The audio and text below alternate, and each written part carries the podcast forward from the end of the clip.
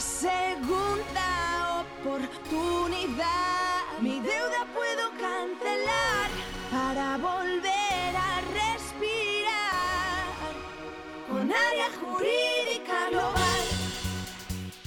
Bienvenidos nuevamente a un podcast de Área Jurídica. Hoy tenemos con nosotros a Cristian, abogado de Área Jurídica Global, quien nos hablará sobre las ejecuciones hipotecarias. Dará soluciones a todas las personas que se encuentren con problemas de liquidez que les puede llevar a incurrir en pagos, ya sea en hipotecas o en las cuotas de alquiler. Quédate con nosotros para resolver todos esos problemas. Buenas tardes, Cristian. Buenas tardes. Y nos vas a dar una información muy importante y muy valiosa en la que vamos a hablar de la ejecución de lo que es la vía hipotecaria, ¿no? Sí, sí, sí. Vamos a hablar un poco sobre lo que es el procedimiento de ejecución hipotecaria, sobre otras alternativas que pueden existir. Vamos a intentar hacerlo lo más breve posible y entendible para el público.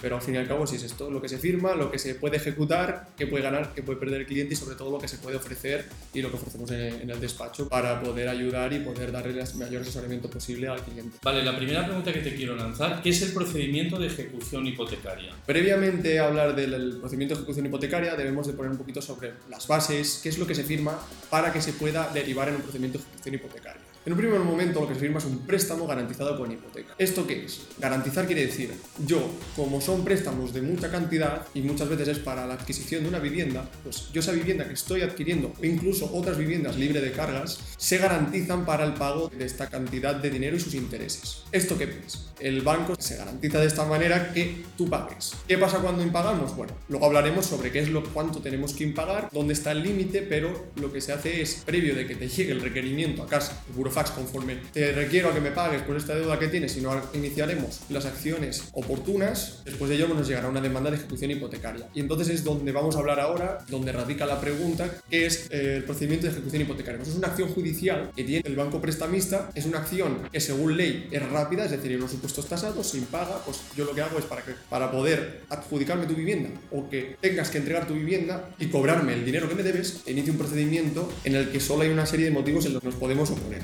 Esto sería un poco la explicación de qué es el procedimiento de ejecución hipotecaria. ¿Y cómo funcionaría este procedimiento? Pues el procedimiento de ejecución hipotecaria, a grandes rasgos, se trata de un procedimiento regulado en la ley de los contratos de crédito inmobiliario y en la LEC, eh, la ley de enjuiciamiento civil. Muy sumario, esto quiere decir, como he dicho antes, que, se, que, que son unos supuestos muy tasados y se realiza todo como en un solo acto, como si fuera un juicio verbal.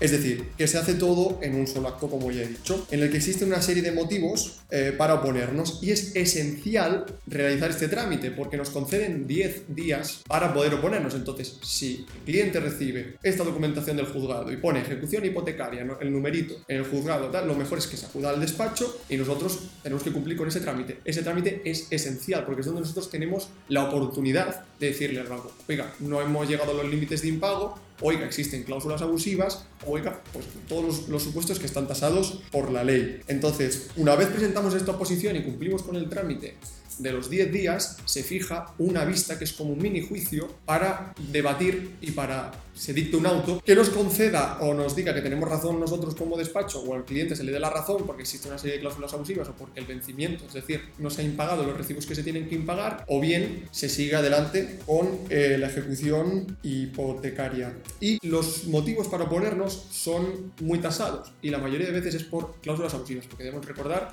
que si, si no todas, en casi todas las escrituras sea del año que sea, eh, se contienen cláusulas abusivas. Por lo que sea del año que sea, como vuelvo a repetir, lo mejor es que se traigan al despacho para poder analizarlas y darle también esta solución al cliente. Una vez celebrada la vista, como hemos dicho, pues tenemos dos caminos. O paramos aquí el procedimiento, se archiva con las costas al banco, es decir, que tienen que pagar las costas porque hemos ganado este procedimiento, o por otra parte, dice que aunque no se apliquen cláusulas abusivas, puede continuar. ¿De acuerdo? Si continúa, pues hay una serie de alternativas, porque no siempre está todo perdido. Hay unos escritos que se deben presentar, hay unas fases del procedimiento que se deben cumplir para que el cliente pues, tenga tiempo para eh, encontrar otras alternativas o lo que fuera posible. Incluso es muy importante saber el valor de tasación del inmueble, porque el banco, cuando llegue el momento de adjudicárselo, lo hará por el 70 o 60% de su valor si es vivienda habitual.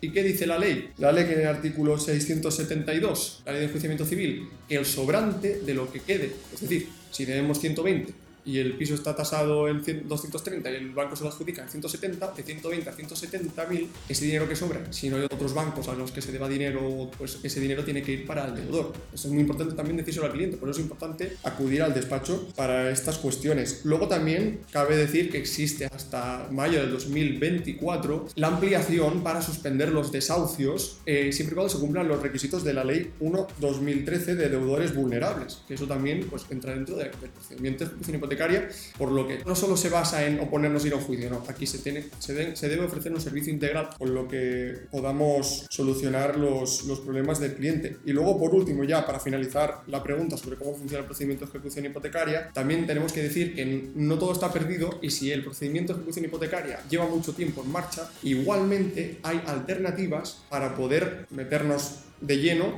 y solicitar, por ejemplo, la nulidad en caso de, la sentencia de criterio del, del, Tribunal de Justicia de la Unión Europea, del caso ASIS, en el que también se predica esta vulneración de la tutela judicial efectiva en caso de que no se analicen las cláusulas abusivas por parte del juez, por ejemplo, la sentencia del Tribunal Constitucional 24-2021, por lo que cuando se nos presenta la demanda tenemos 10 días para ponernos, aunque ese plazo haya pasado, también se debe acudir porque existen otras alternativas. Cristian, eh, ¿cuánto suele tardar una ejecución hipotecaria? Es muy relativo, porque que si buscamos en internet, que a veces parece que tiene siempre la razón, pues nos dice que incluso en 12 meses, en un año, un año y medio, pero por la práctica es más, y al menos así lo intentamos mejor siempre asesorarse en el despacho que no por internet, por las dudas que eso pueda generar, ¿no? Siempre. ¿Cuándo prescribe la acción para el banco? El banco tiene un plazo de 20 años para ejercitar la acción hipotecaria. 20 años, a partir de 20 años se puede oponer pues, la prescripción. ¿Algún caso de éxito que puedas explicarnos? Sí, recientemente llevamos un caso en Santa Coloma de Farnés, en Girona, donde el Banco BBVA ejecutó la vivienda de, una persona mayor de 82 años y pues acudió a nuestro despacho en el plazo este de 10 días. Nosotros nos opusimos porque muchas veces, no olvidemos que los bancos no tienen sí o sí el préstamo, muchas veces se lo ceden a fondos buitres, a fondos de titulización y en este caso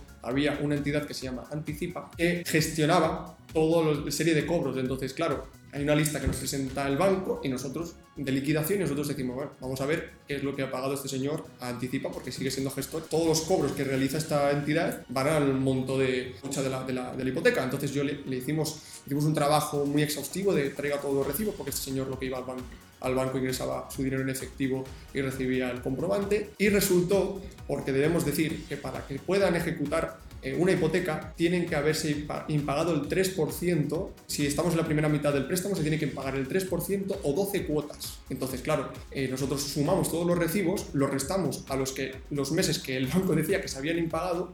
Y la curiosidad de este caso, y por eso lo explicamos, es que por 32 euros no llegaron al mínimo para ejecutar. Es decir, por 32 euros se archivó con condena en costas al BBVA.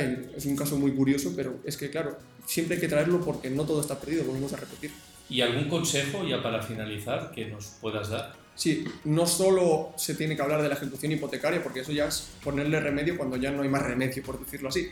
Pero hay otras alternativas que cuando no se puede pagar también se tiene que acudir a profesionales, al despacho, porque existe, por ejemplo, el Código de Buenas Prácticas, que hay, la mayoría de entidades bancarias están sujetos al mismo y se trata de un procedimiento por el cual el banco está obligado, si se cumplen los requisitos, a reestructurar la deuda, a realizar una serie de carencias moratorias, rebajar la cuota en base a la capacidad adquisitiva del deudor. Pero bueno, el consejo hablando de las ejecuciones hipotecarias es que si se la presentan, como hay que cumplir unos plazos y es esencial, es que se acuda al despacho donde le daremos la solución integral y al menos eh, lucharemos por sus derechos.